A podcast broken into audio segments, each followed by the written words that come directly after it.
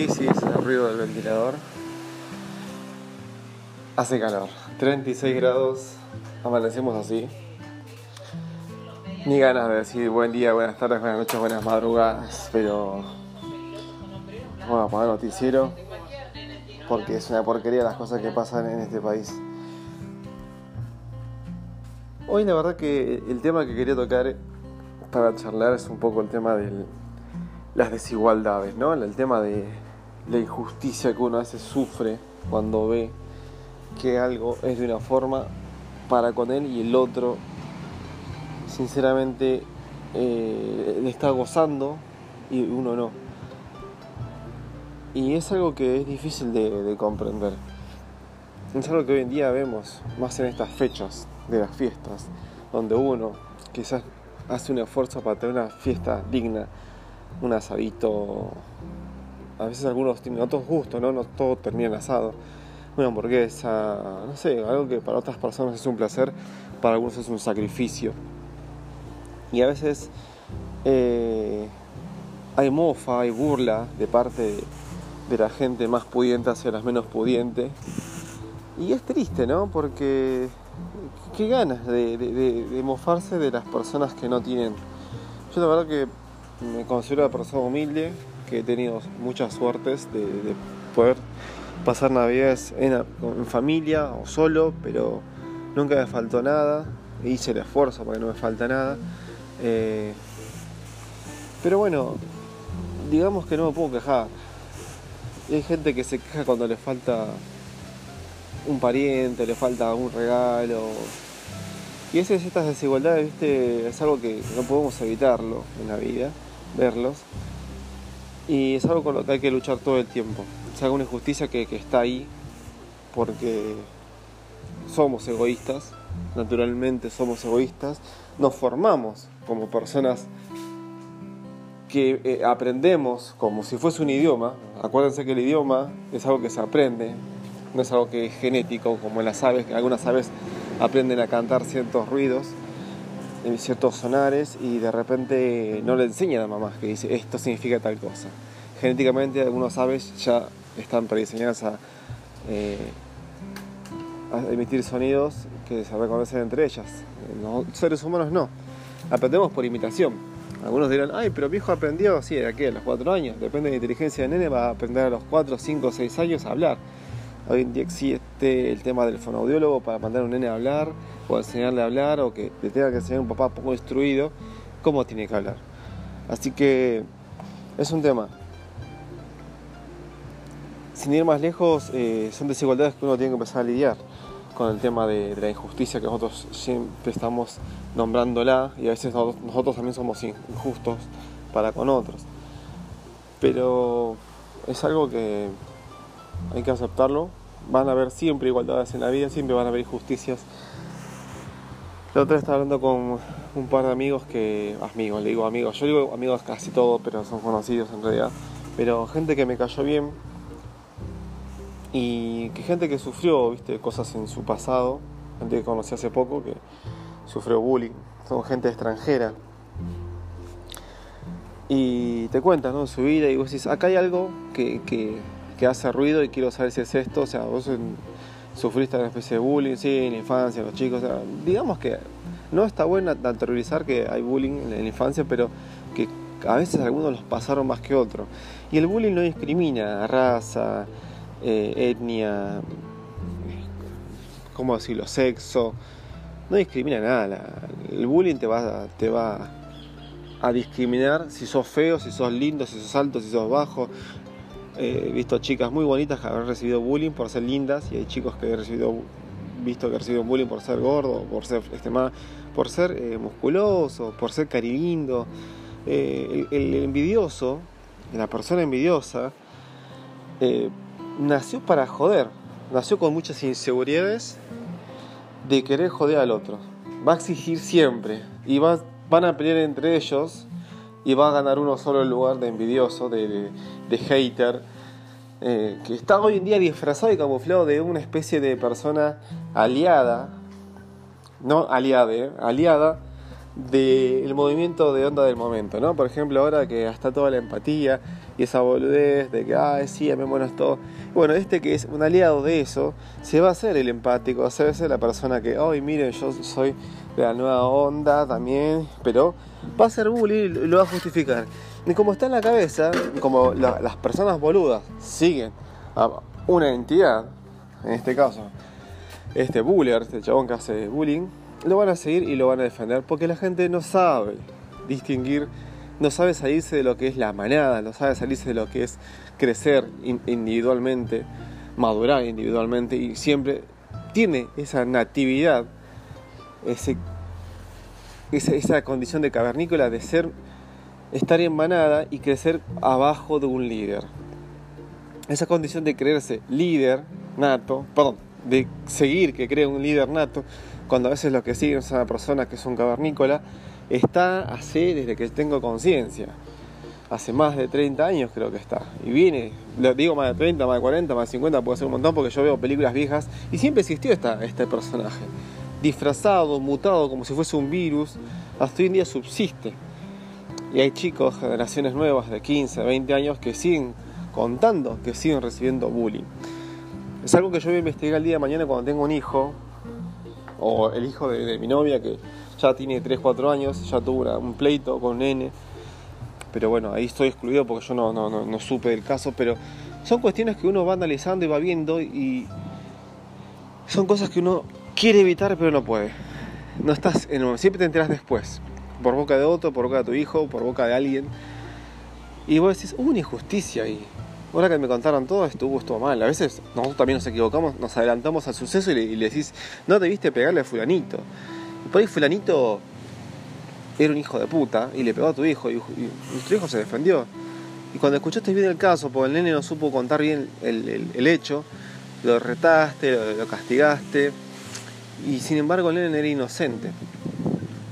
Por eso lo importante es saber escuchar, comprender y mirar la conducta del nene, ver qué es lo que está queriendo decir. Pero este no es el caso de educación eh, infantil, sino el caso de las injusticias.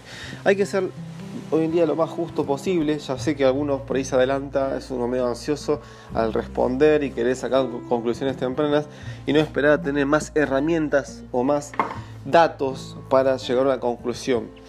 Eh, a veces nosotros mismos nos ponemos una pistola en la cabeza y decimos estamos obligados a decidir y actuar en base a esto y a veces tenemos un poco más de tiempo. Siempre podemos buscar tener un poco más de tiempo. No es toda una novela dramática en la cual, ay, mañana tengo que decidir porque mañana termina esto, o mañana se decide, o mañana tengo que trabajar. No, no. En base a conclusiones tempranas siempre hay que darle un tiempo. Y esto es válido para hijos o relaciones, trabajo. Eh, siempre hay que buscar un poco de estirar el tiempo para no adelantarse y de sacar conclusiones erradas y ser nosotros partícipes de una injusticia. Esa es mi forma de verlo. Esa es mi forma de... A, veces me, a veces me equivoco porque estoy como cualquier persona trabajando, estudiando, viviendo y de repente te vienen a vos. Porque uno cuando se pone como, como una entidad justa te van catalogando. Vamos a consultar a Gustavo, vamos a consultarle a él a ver qué, qué va a decir o qué va a pensar. Porque a veces uno no quiere caer en la... en el juicio, pero te consulta y dice, mira que yo voy a yo voy a hacer eh, tajante a la hora de, decir lo que pienso. Y no quiero, viste, mariconeadas de, ay, no, que el empatía, no, no, yo soy tajante en muchas cosas. Y bueno, depende de las herramientas que te den, te digo, es lo que pienso. Ustedes decidan qué va a hacer de su vida con respecto a tal decisión. Y ahí es donde entra el conflicto, ¿no? Porque dice, bueno, ¿sabes que me faltó tal dato? Ah, y eso cambia todo el argumento eso cambia todo. Entonces uno siempre busca a veces tratar de tener una conclusión muy temprana con pocos datos. Siempre está bueno darse los lugares para expandir un poquito más el argumento y sacar una conclusión que sea más equitativa. Pero en definitiva eh, no es muy esperanzador este audio, este podcast. Es más que nada para naturalizar un poco la injusticia ya sé que no es bueno, ya sé que no es el tema eh, principal, yo en realidad quería hablar de las utopías y justamente lo que estoy nombrando ahora es una no utopía, todo lo contrario a una utopía. Es una realidad que vivimos, una injusticia que está todo el tiempo y desgraciadamente es algo que no podemos evitarlo. Eh, y quiero terminar diciendo esto, ¿no? Porque es el fin del, del podcast y el comienzo del título. La gente te dice, ay, no proyectes utopía, uno vivas una utopía, ¿no? Cuando te dicen esas cosas, son gente que son negativas. Son gente que no quiere apuntar a lo positivo o a lo que puede ser posible y real. Pese a las consecuencias que tengamos día a día. ¿Qué pasa? Hoy en día, hoy en día la gente te dice, no seas utópicos, no seas surrealista, no, eso no existe. Alguna vez, en el tiempo pasado, vivimos bien. Alguna vez en un momento de la vida la gente no robaba, en algún momento la gente no mataba, no tanto como hoy en día. Alguna vez podíamos vivir con las puertas abiertas. Yo hablo desde mi infancia, en Gran Buenos Aires, en zona oeste. Éramos humildes. En algún momento hubo una historia, en mi historia, de mi vida, que yo vivía caminando por las calles a las 12 de la noche, a las 11 con mi familia, salíamos a comer vivíamos felices, no nos robaban, no nos mataban, no había noticieros en el cual salían tales casos, no había eso como hoy en día. En algún día no había violaciones, no había homicidios, no habían suicidios, no habían ventas de drogas masivas. En algún día vivimos en una utopía. En algún momento vivimos una utopía y vivimos felices. ¿Dónde está la persona que te decía hace 30 años atrás, no, no vivías en una utopía que no existe? Sí existió. Y si existió, quiere decir que puede volver a existirse porque fue real en algún momento la utopía. No digan que no existe la utopía, que, no es, que es imposible o que no, no va a ser posible. La utopía puede ser posible si todos se ponen de acuerdo. Ah, pero no todos se van a poner de acuerdo. Y bueno, tratemos de ponernos de acuerdo, tratemos de hacer las cosas bien. Todo empieza por cada uno de nosotros. Todo empieza porque vos empieces a ser honesto. Uy, me encontré la mochila en la calle y bueno, si buscas la forma de devolverla, fíjate si tiene algún dato, fíjate. Yo encontré una billetera, un documento, eh, había un teléfono, llamé, contacté, mira, encontré la billetera tal. Yo no, yo no se lo doy a la policía, porque después la policía hace. no sé, no hace nada la policía que en Buenos Aires. y menos le va a dar un. Eh, se, va a tomar el trabajo de, de devolverle un documento a una persona cuando dice que tiene mucho más trabajo y lo ves todo el día comiendo pizzas. Bueno, el punto es que eh, pude encontrar al dueño y me dice, ah, sí, más o menos llevo un mes porque no lo encontraba fácil. Sí, mirá, yo sí, lo perdí, fui consciente y ya me sacó otro documento. Ah, buenísimo, listo. Pero lo hice, no me lo quedé. Y dije, mira, la plata la tengo acá. Me dice, no, acá te la gracias por el, esfuerzo. Eh, no problema, una vez una persona también se olvidó el documento, encontré, se olvidó por correo y no le cobré 30 pesos, valía en su tiempo enviar por correo un documento. Eh, son cosas que, son pequeñeces, que ayudan un poco a la sociedad. Desde, desde pequeñas cosas vamos construyendo grandes cosas y desde pequeños favores vamos construyendo grandes favores. No siempre nos van a pagar bien, no siempre nos van a hacer eh, devolver eh, oro por oro, a veces nos van a devolver una cachetada, pero es lo menos. Lo importante es la, riqueza de uno, el enriquecimiento personal de uno de saber que está haciendo las cosas bien. Ya sé que es difícil establecer el concepto de hacer las cosas bien porque primero habría que establecer el concepto de qué es bien, qué es mal, qué es bueno. Ese concepto, ese hilo también lo perdimos. No sabemos lo que es bueno y lo que es malo. Pensamos que drogarnos, divertirse, salir un fin de semana de locura está todo bien. Cuando ya sentamos cabeza 30, 40 años después de haber vivido una vida, nos damos cuenta que estamos perdiendo el tiempo. Que esa esas salidas de 10 mil pesos cada noche, que son 40 mil al mes, cada fin de semana, en un año se transforman en casi 400 mil pesos. 400 mil pesos que puede ser un auto usado, que puede ser, por ejemplo, no sé, el anticipo de una casa, no miento, estoy exagerando, creo, pero bueno. Eh, cosa que puede invertirse a futuro y tener una familia bien. Nos están mintiendo, los están mintiendo, de que pueden tener una vida eh, fácil o una vida efímera y que hay que desperdiciar la plata. Así que la utopía te la están quitando.